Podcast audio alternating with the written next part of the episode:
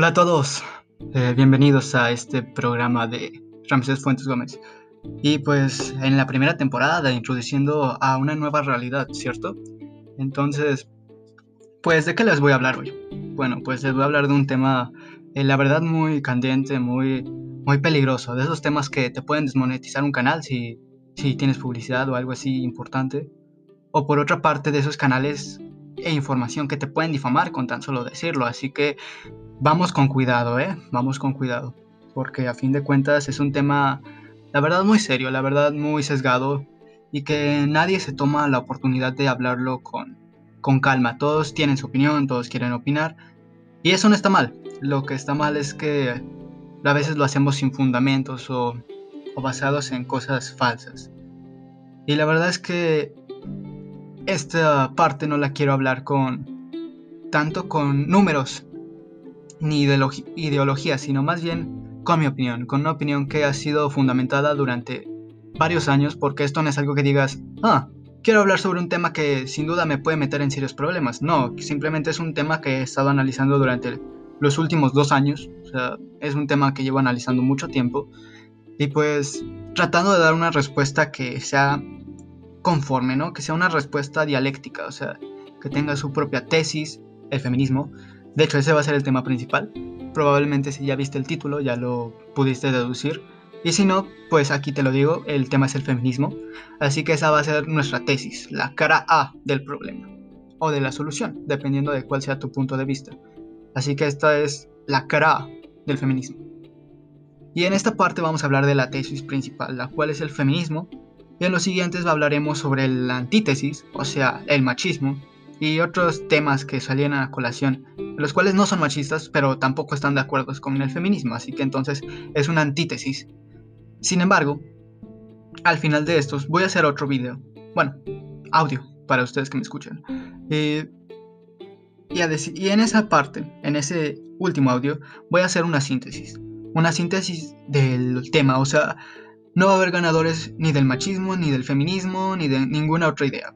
Yo voy a proponer mi idea con base en lo anterior escuchado, en, las, en escuchar y entender y comprender las anteriores perspectivas y pues a fin de cuentas sacar una conclusión de acuerdo con ellas, en la que ninguna sea mejor que la otra es un punto medio.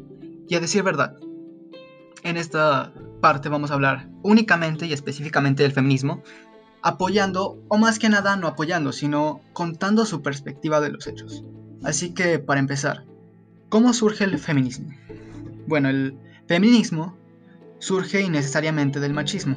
Eh, sé que suena un poco extraño decirlo así, pero según Sócrates, todo viene de su opuesto. Entonces, si empezamos por la antigüedad, la antigüedad no se basaba en hechos históricos, en ciencias o cosas así se basaba más que nada en creencias, ideologías y otras cosas más. Entre ellos se encuentra la Biblia, el Corán o otras cosas más, u otras cosas más. Pero en general ese era el punto base. Y si no era el punto base, entonces se hacía caso a los líderes y los líderes normalmente no tenían ideas muy halagadoras en favor de la mujer, sino todo lo contrario. Y pues empezando con esa parte del, del cómo es que empezó mal. Bueno, según la Biblia, porque pues a decir verdad no tenemos ningún registro histórico de por qué los hombres maltratan a las mujeres o por qué las hacen sentir menos, que tengo mis propias teorías y se las voy a explicar más adelante. No tenemos ningún registro histórico, así que nos podemos basar en mitos y leyendas y pues de ahí surgir a los temas, ¿no? Como primera parte podemos decir que en la Biblia la mujer que nos condenó al pecado, bueno, más bien la persona que nos condenó al pecado eterno y, pues prácticamente a una vida de penitencia fue una mujer, Eva. Aunque hay algunos que dicen que Eva no fue la primera mujer, sino otra llamada Lilith, pero eso es un tema para otro día. En fin, lo importante aquí es reconocer o comprender que de alguna idea siempre se vio a la mujer como una mujer pecadora, ¿no? Decían que ella iba a sangrar y y que iba a sufrir durante el parto, cosa que no era así en la antigüedad, aunque sabemos que eso es mentira, siguiendo la biología como base. Por otra parte, podemos decir que pues la mujer ha sufrido bastante. desde la antigüedad ha sufrido cosas horribles como maltrato físico, maltrato psicológico, maltrato emocional, chantajes eh, de cualquier tipo, de cualquier base, violaciones, asesinatos y un montón de cosas horribles que ustedes mujeres no merecen ni deben oír. A decir verdad, blíndense de toda esa información. A nadie les, le hace bien saber que alguien similar a, ellos, o a ustedes en este caso, este, está, haciendo, está sufriendo. Nadie necesita saber que está sufriendo alguien más. Hace daño, porque sientes culpa como mujer. Y esta es una pregunta para comprender a qué me refiero. Como mujer, si la que me escucha es mujer, y si eres hombre, también responde. Como mujer o hombre, ¿te sientes mal? ¿Te sientes impotente al saber que hay tanta muerte actualmente? ¿A que cada día te enteras que hay una persona desaparecida o que sin duda a una mujer la asaltaron, la, le abusaron de alguna manera, se abusaron de ella de alguna manera? Es horrible, ¿no? Es una impotencia porque como hombre, aunque no debería hablar de esto sino hasta el próximo episodio, pero lo voy a comentar. El hombre, por naturaleza, no es agresivo con la mujer. De hecho, es todo lo contrario, es muy protector con la mujer. Y lo voy a explicar más adelante en el próximo episodio, pero es todo lo que voy a decir de momento sobre eso. Por otra parte, eh, podemos darnos cuenta que desde la antigüedad se veía a las mujeres como un objeto, ¿no? No se veía como igual al hombre, se veía incluso inferior. Y aquí está algo que me llama la atención. A las mujeres en la antigüedad se les veía como inferiores, pero por otra parte tenían muchas responsabilidades, o sea, las mujeres eran quienes empezaban o terminaban guerras. Ejemplo está Elena de Troya, un ejemplo literario, que básicamente ella ni siquiera le tomaron la opinión, ella simplemente la secuestraron y debido a ese secuestro empezó la guerra de Troya. Y pues la desgracia para esa ciudad, ¿no? En general se ha visto a la mujer como un objeto, se ha visto a la mujer como, como algo que no tiene opinión propia o valor. Y ojo, todo lo que estoy diciendo aquí no es mi opinión, simplemente estoy diciendo hechos. En este episodio no voy a decir hechos. De hecho, en este episodio no voy a decir hechos. En el siguiente episodio no voy a decir hechos. Voy a decir lo que opino, lo que pienso y una solución hasta el próximo video, la cara oculta, la cara C del feminismo. Hasta entonces, la cara A, la cara B, no tendrán mi opinión, tendrán hechos que, pues, sesgados o no, mencionan cómo la mujer ha sido tratada durante el pasar de los años.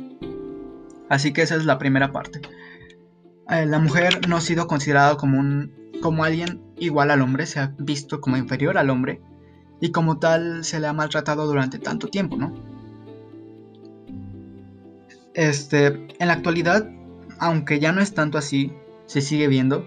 Eh, como dije, no, no es bueno que ninguna mujer u hombre sepa de estas catástrofes, pero es necesario, es necesario entenderlo. Este, mujeres violadas, este, maltratadas y tiradas por un, a una calle, a un, a un desagüe o lo que sea, o quemadas, vivas, o sea, es horrible, de verdad, no, no se los, no, espero que nadie le tenga que pasar eso y que pues sé que no es suficiente que esta opinión, bueno, opinión no, que estos hechos, que todo lo que estoy diciendo este, no va a parar nada. Y, pero me gustaría pensar que todas las personas que están escuchando esto, este, al menos pudieran entender y comprender y con base en ello actuar de mejor forma. Es entonces como podemos comprender que el feminismo tiene un punto razonable al decir que las mujeres han sido maltratadas y que sin duda no se les toma en cuenta.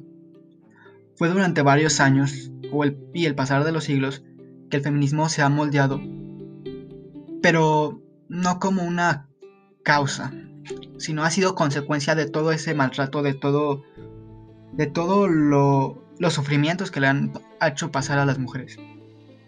Y entendemos eso, ¿no? De que un hombre es superior y por tanto tiene derecho a maltratar a una mujer, cosa errónea, a mi parecer. Pero en general es de que ha sido, ha sufrido bastante. Y si nos remontáramos a tiempos pues digamos más, más cercanos, eh, por el Renacimiento, aunque ya no se toma tanto en cuenta al feminismo ni al machismo, sigue habiendo. Eh, sigue habiendo. A decir verdad, el Renacimiento fue de las mejores épocas, a mi parecer. Pero para que surgiera esa época tuvieron que pasar cosas horribles. Tuvo que pasar la peste negra en, mayor medida. Y les explico un poco sobre la peste negra, que fue lo que ocasionó. En resumen, no me voy a poner como médico ni como historiador sobre el tema.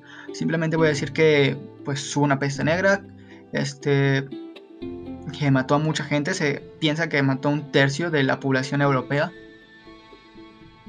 Y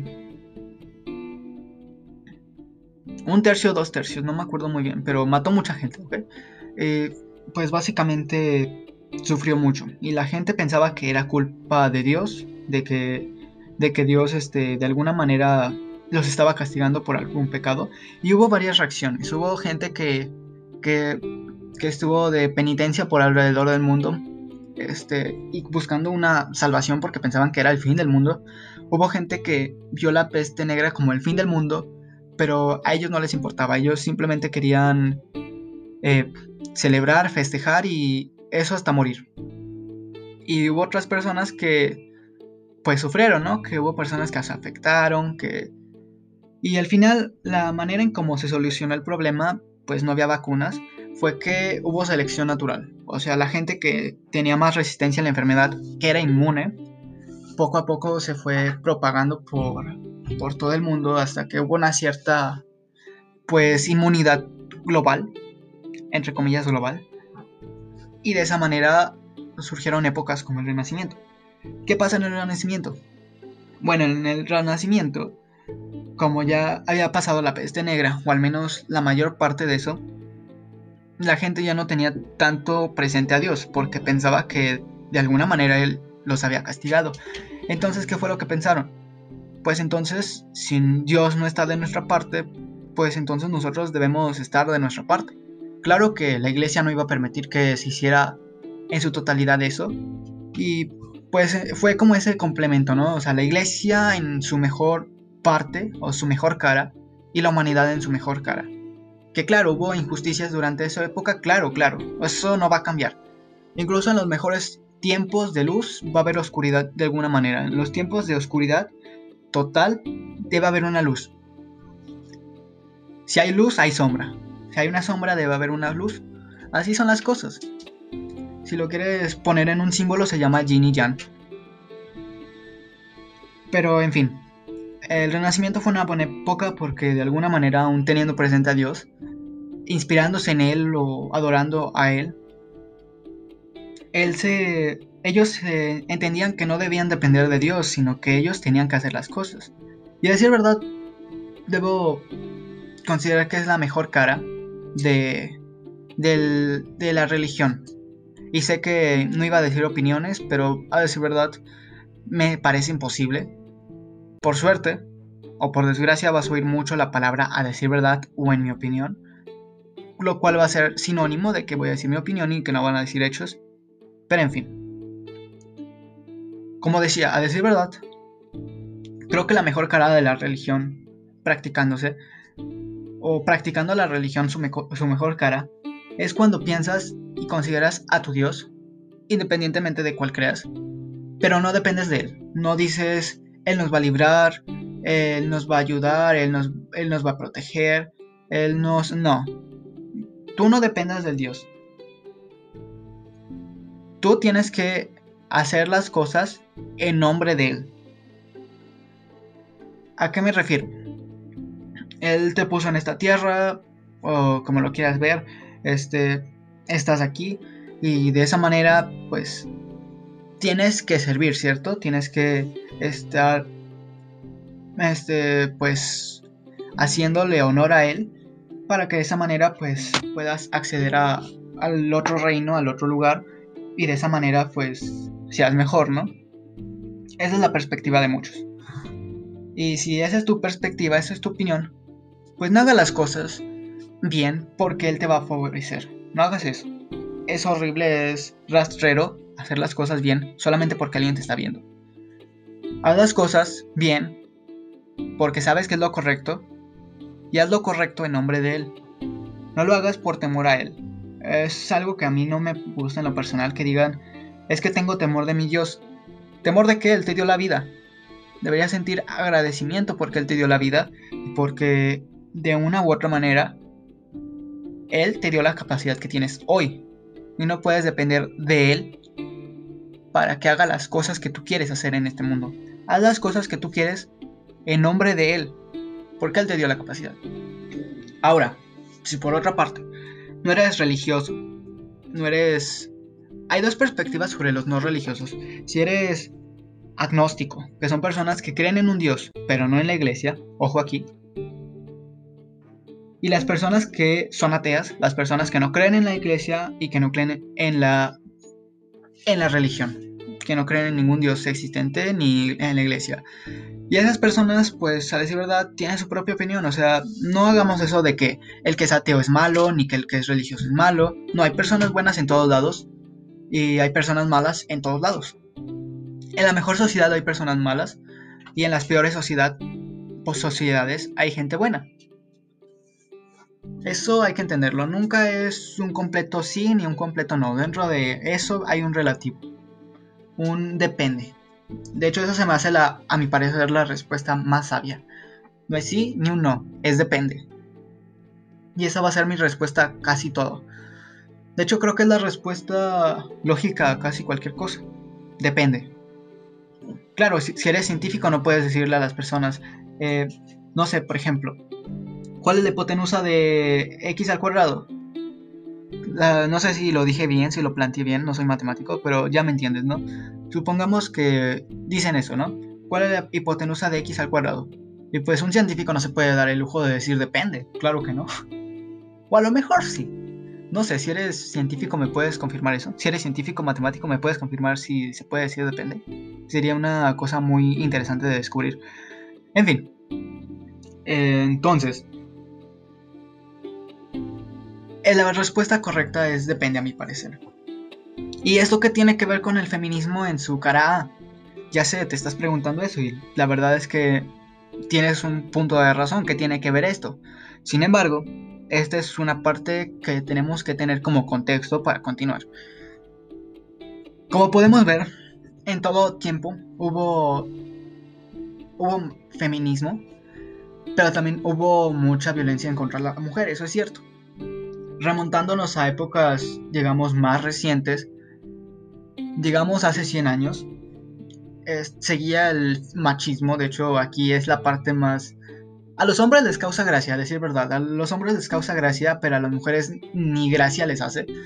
De que, por ejemplo, haya, no sé, publicidad de los 20, de los 30, donde salían cosas así del, de la mujer, que, o sea, eran ofensas, de, o sea, literal, eran ofensas, no, no eran, no era así como que, ajaja, qué chistoso, no, eran ofensas en contra de la mujer diciéndolo que era o muy inútil, que era muy, muy tonta o cosas así, entonces eso no me parece bien y creo que a ninguna mujer le parece bien.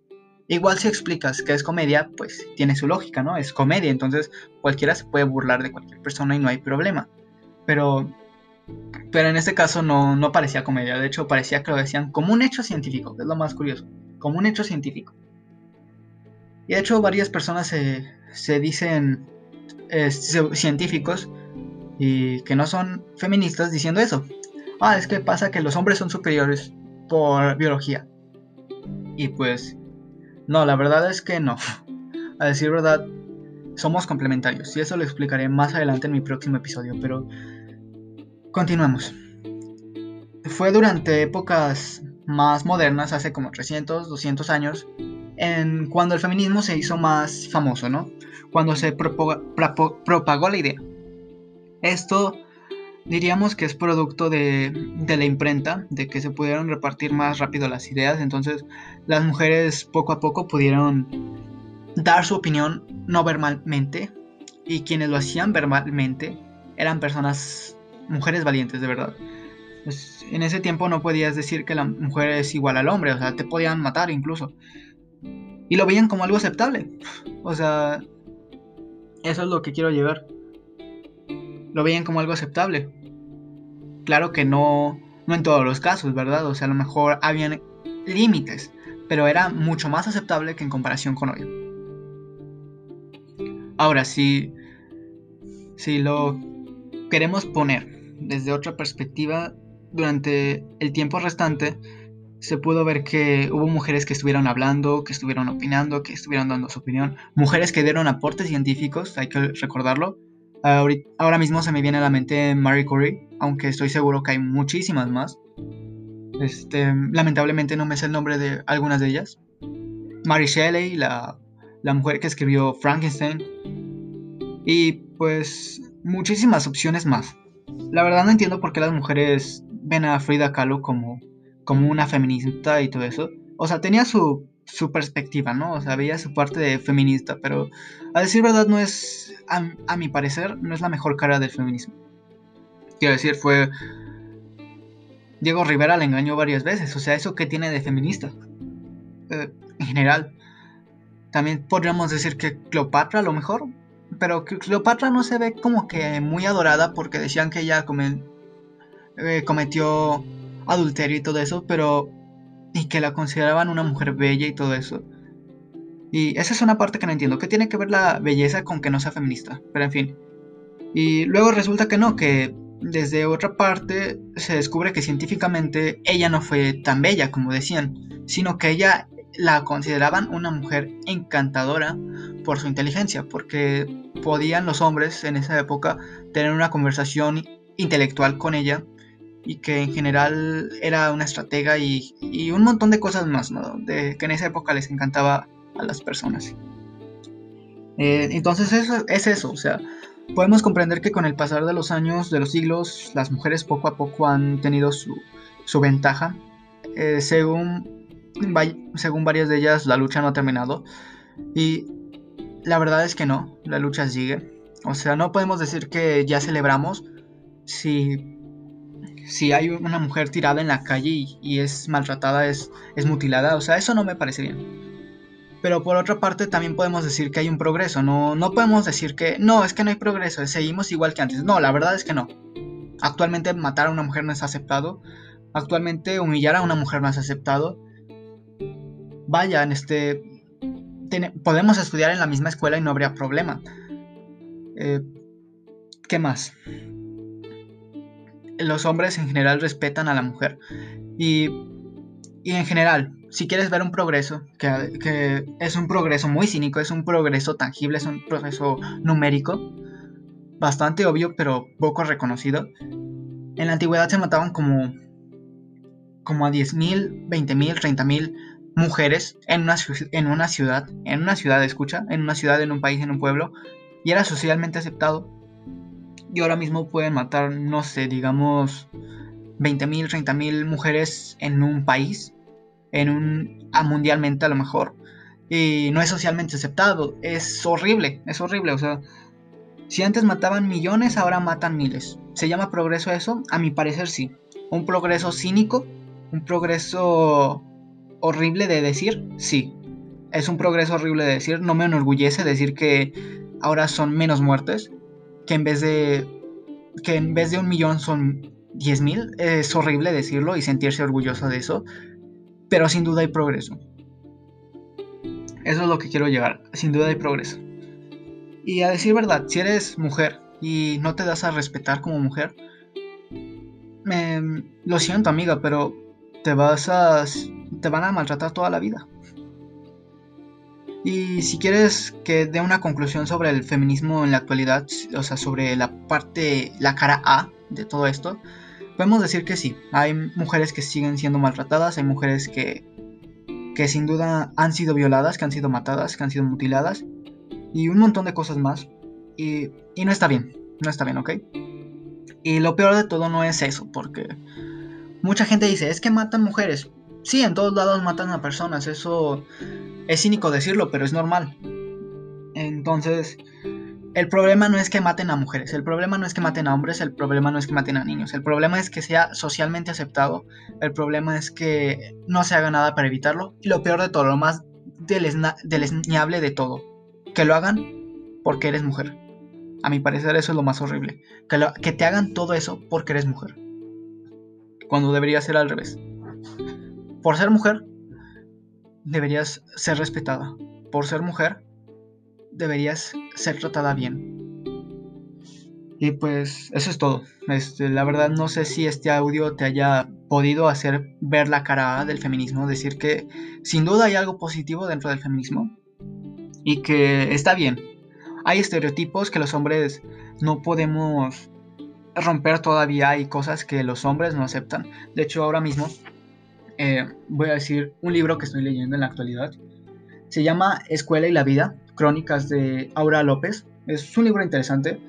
A lo mejor muchas personas, como yo en mi caso, al principio no va a llamar tanto la atención porque uno piensa que tiene una historia o, o algo de por medio, pero no, es un libro donde te cuentan hechos, te cuentan crónicas, básicamente, como lo dice el título, te cuentan crónicas de diferentes personas, en este caso profesores y alumnos, y te cuentan un poco sobre su perspectiva. Y hay una parte muy interesante en la parte de...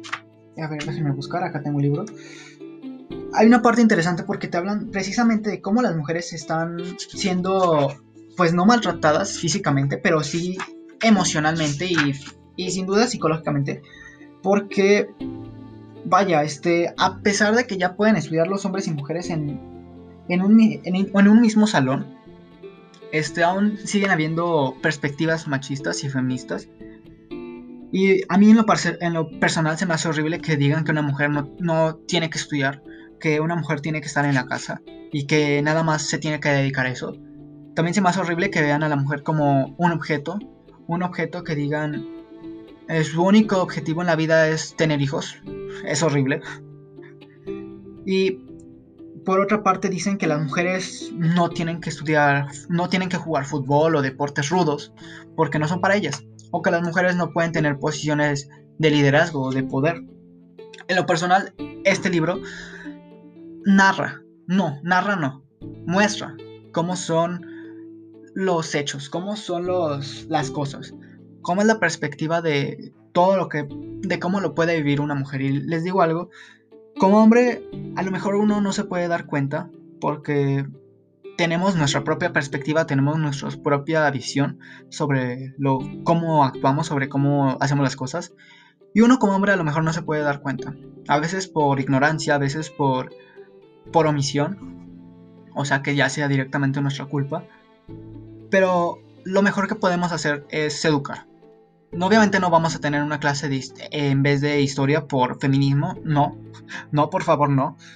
Simplemente hay que educar desde casa. Y si no se puede educar desde casa, tú como alumno, tú como estudiante, tú como hermano, tú como padre, como madre, como estudiante, lo que seas, educa a los demás, a los que te rodean. ¿Cómo lo puedes hacer? Diciendo, oye, eso no está bien, eso no está bien, no hagas eso y explica por qué. No digas, no está bien, no está bien, estoy bien, yo estoy bien, yo estoy bien, tú estás mal. No, no digan eso, no, caigan en esa, en esa tontería. No, explica por qué, está, por qué está mal. ¿Por qué está mal que maltrates a una mujer? Oye, es un ser humano como cualquiera, es un, es, es un, es un ser humano, trátala bien, con respeto. ¿Ok? Este, a lo mejor decir, este, oye, no, ella puede tener una posición de liderazgo. ¿Por qué? Porque ella es capaz, ella es mejor que nosotros. No porque sea mujer, porque ella como profesional hace bien las cosas. Aquí es lo que tenemos que entender como, como especie, si se quiere ver. No es que seas hombre o mujer y por eso te limita a algo. No. Lo que te limita a algo o lo que te puede poner en un lugar son tus capacidades. ¿Cómo podemos equilibrar las capacidades? Que hombres y mujeres estudien en la misma escuela o que estudien. Que los hombres y mujeres se traten con respeto y que cada uno se reconozca como iguales. Pero ojo, no iguales que son hombres y mujeres son iguales, no. Pero sin duda que se reconozca que uno es hombre y que otro es mujer. Puede que en este punto haya una ceja levantada en forma de duda, pero eso lo explicaré más en el siguiente video. Ya me puse un poco emotivo, entonces no quiero gritarles, posiblemente ya lo haya hecho, este, así que voy a tomar un poco de agua, me voy a relajar y continúo con el siguiente episodio. Un saludo y hasta pronto. Adiós.